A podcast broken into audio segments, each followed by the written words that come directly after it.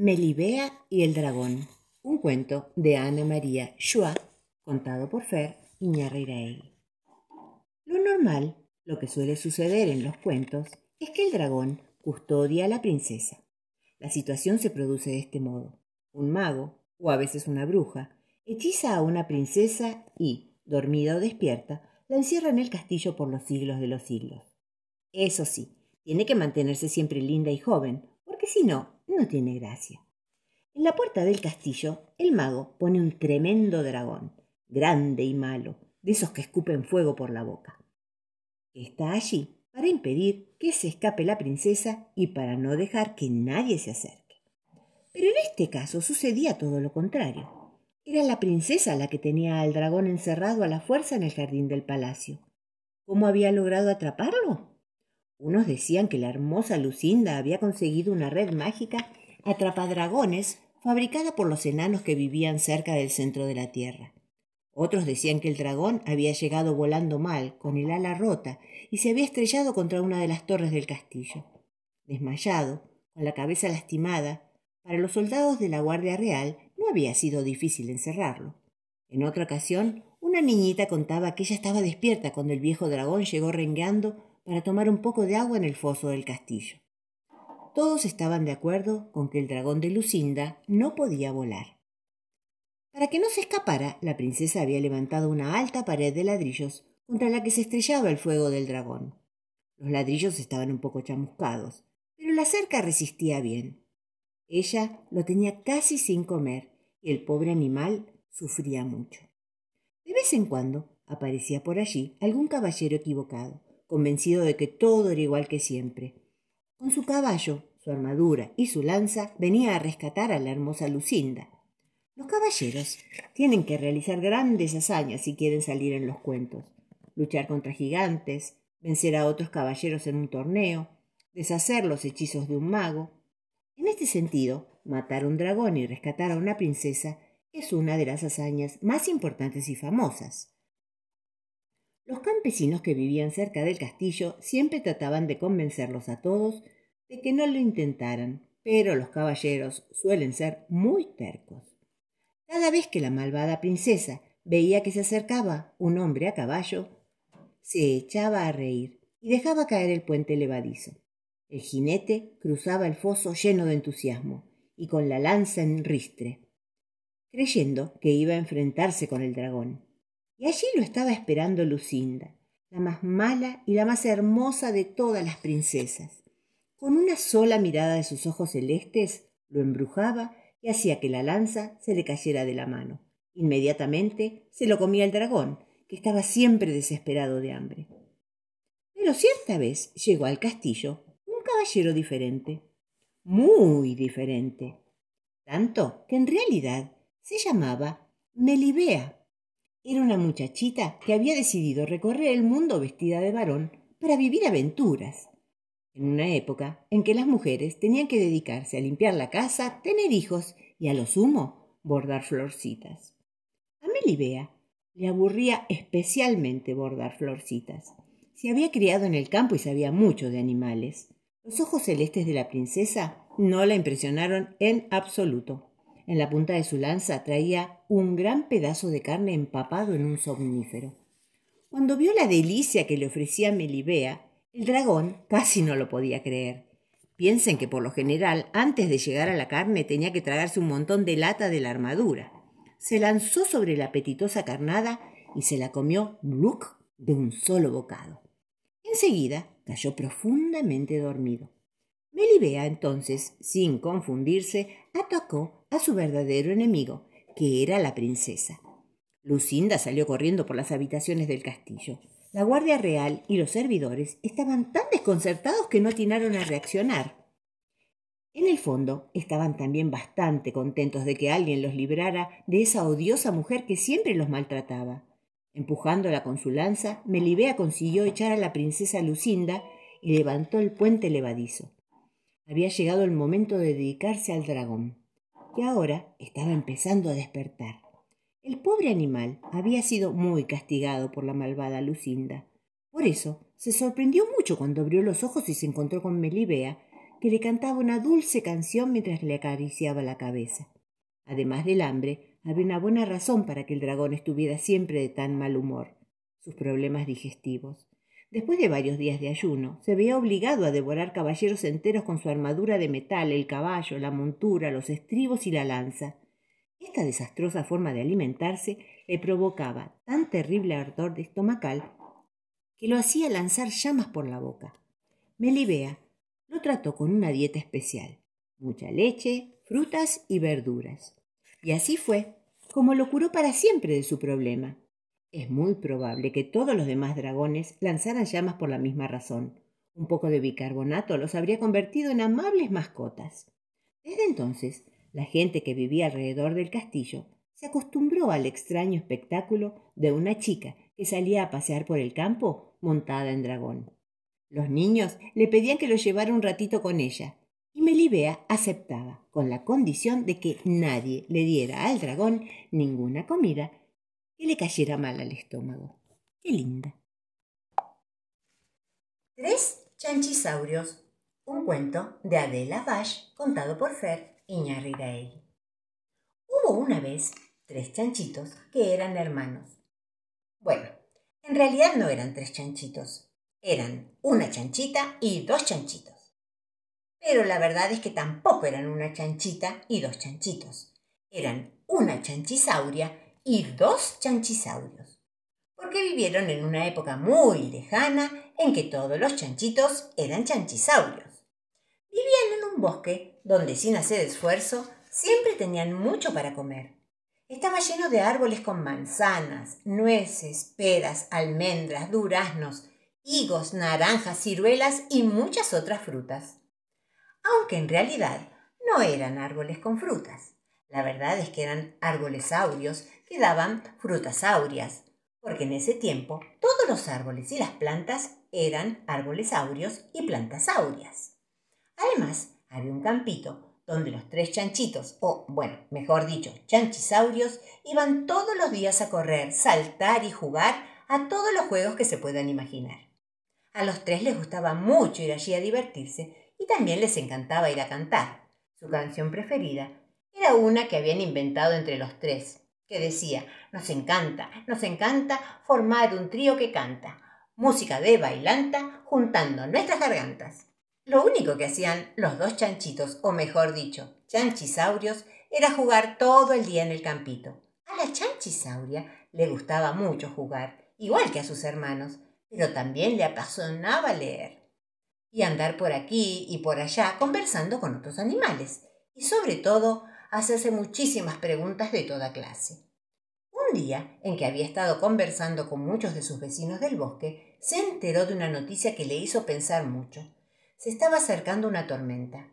No una tormenta cualquiera, sino una tormenta que sería terrible y que duraría muchos días, una tormenta inmensa, gigantesca.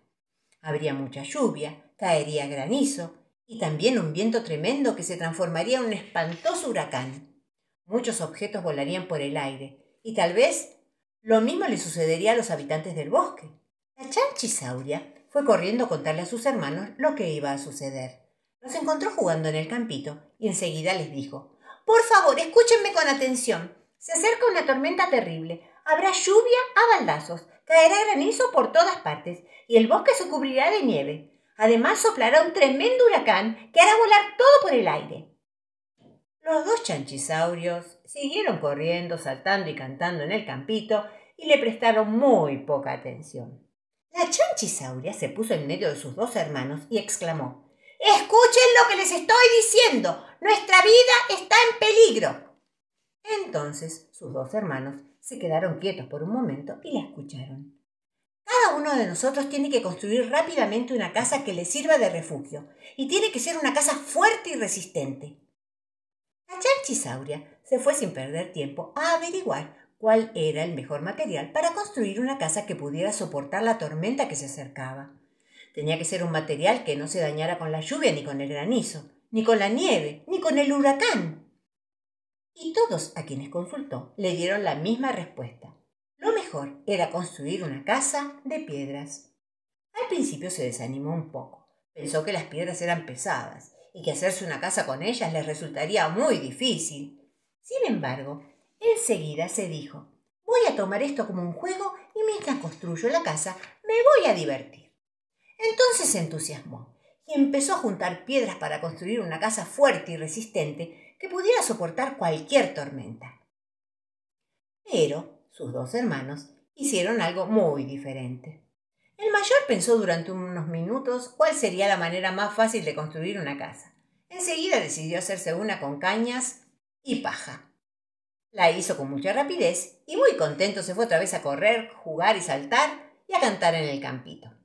El menor no tenía nada de ganas de construir una casa. Estuvo un rato pensando en cuál sería la manera más simple y cómoda de hacerla y después resolvió que lo mejor sería unas pocas maderas, una tela y entonces se construyó una carpa, en un abrir y cerrar de ojos, y se marchó feliz al campito. Todo parecía estar como siempre, y los tres hermanos chanchisaurios se divertían en el campito. Pero de pronto los árboles que los rodeaban comenzaron a agitarse. Las ramas parecían que pataleaban, se movían como si alguien las estuviera sacudiendo. El cielo se oscureció como si se hubiera hecho de noche en medio del día. La chanchisauria se apresuró a decirles a sus hermanos Está por empezar a llover. Y apenas lo dijo, comenzaron a caer unas gotas de lluvia enormes y pesadas. Después se desató un diluvio tan fuerte que casi no dejaba ver. Corramos cada uno a su casa, porque pronto caerá granizo, exclamó la chanchisauria. Los tres salieron a toda velocidad. En pocos instantes cada uno estuvo en su casa. El mayor Escuchaba el fuerte sonido de la lluvia sobre el techo de paja, y de pronto le pareció que el agua cantaba con voz amenazante. Ya está llegando el granizo y va a destruir tu techo, agujereará tu piso y te dejará maltrecho. El mayor de los chanchisaurios corrió hacia la casa de su hermano menor, disparado por el miedo. Apenas entró, los dos escucharon juntos el fuerte sonido de la lluvia sobre el techo de tela, y de pronto les pareció que el agua cantaba con voz amenazadora. Ya está llegando el granizo y va a destruir tu techo, agujereará tu piso y los dejará maltrechos. Los dos hermanos salieron corriendo hacia la casa de su hermana. Apenas entraron los tres escucharon juntos el suave sonido de la lluvia sobre el techo de ladrillo. Y de pronto les pareció que el agua cantaba con voz amistosa. Ya está llegando el granizo, pero no romperá tu techo, no agujereará tu piso, ni los dejará maltrechos. Entonces los tres hermanos chauchisaurios se sintieron protegidos y contentos. Enseguida empezaron a bailar adentro de la casa e inventaron juntos una canción. Puede venir la tormenta, con lluvia muy poderosa, de esa que la calma ahuyenta, pero que no es peligrosa. Puede venir el granizo y un gran viento huracanado. Esta casa es de piedras y acá estamos salvados. Como sucede con todas las tormentas, esta también terminó. Cuando volvió a salir el sol, los dos chanchisauros le pidieron a su hermana que les enseñara a construir una casa de piedras. Y mientras las construían, se divirtieron muchísimo. Lo hicieron jugando, saltando y cantando. Muy bien por ellos. Sobre lluvias y sapos. Un cuento de Gustavo Roldán, contado por Fer Iñarreiraegui. La sequía no terminaba nunca aquella vez y todos los animales tuvieron que hacer largos caminos para encontrar un poco de agua. Cuando al fin parecía que había un pozo o una lagunita, al día siguiente ya no tenía ni una gota, y de nuevo volver a empezar. De nada servía que entre el tatú, la iguana, la paloma y el cuatí agarraran al sapo de las patas y lo tuvieran horas enteras panza arriba, como decía la abuelita del cuatí que había que hacer para que lloviera. Nada, lo único que lograba eran las protestas del sapo. Pero no, chamigo, eso es puro cuento. Es mentira que los sapos panza arriba podemos hacer llover. Al final le creían, pero más porque se cansaban de tanto tenerlo cada uno por una pata a ese sapo que no dejaba de saltar, no se quedaba quieto y seguía protestando. Pero al otro día, Andaba de nuevo el sapo a los altos, con todos los bichos atrás, que al final siempre lo alcanzaban. Y otra vez, horas y horas panza arriba. ¡No sean supersticiosos! gritaba el sapo. ¿Pero qué había que sido protestón usted? decía sorprendido el cuatí. No hay caso, decía el tatú. Nunca se quede conforme. Compadre sapo, le hablaba con amabilidad la iguana, le puede hacer mal a la garganta si grita tanto. ¡Qué sapo inquieto! decía la paloma. Cuando al final lo soltaron, el sapo salía a los saltos estirándose y echando maldiciones. No hay caso, decía el tatú. Nunca queda conforme. Así andaban las cosas. Cada cual intentaba a su manera conseguir un poco de agua. Pero no había caso, ni arriba de los árboles, ni detrás de las hojas secas, ni pegando arañazos en la tierra con la pata izquierda. ¡Qué vivos! gritaba el sapo cuando estaba estaqueado. ¿Por qué no prueban con un tatú panza arriba? No, chamigo, decía el tatú. Tengo la panza muy dura. Entonces con el cuatí. No, no, decía el cuatí. ¿A quién se le ocurre que un cuatí panza arriba pueda hacer llover? Entonces con el yacaré, que tiene la panza mucho más grande. Esa idea les pareció buena y aflojaron por un segundo las patas del sapo, que aprovechó para desaparecer en el monte de un solo salto.